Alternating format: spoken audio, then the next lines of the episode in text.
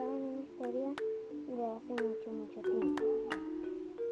Ella volvió del campamento y ella pasó por esa casa. Ella escuchó una voz. Ella entró porque tenía ganas de ver qué lo que era todo. Ella entró y había una, una señora sentada en una silla.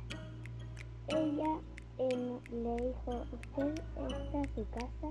Ella le dijo, eh, eh, ella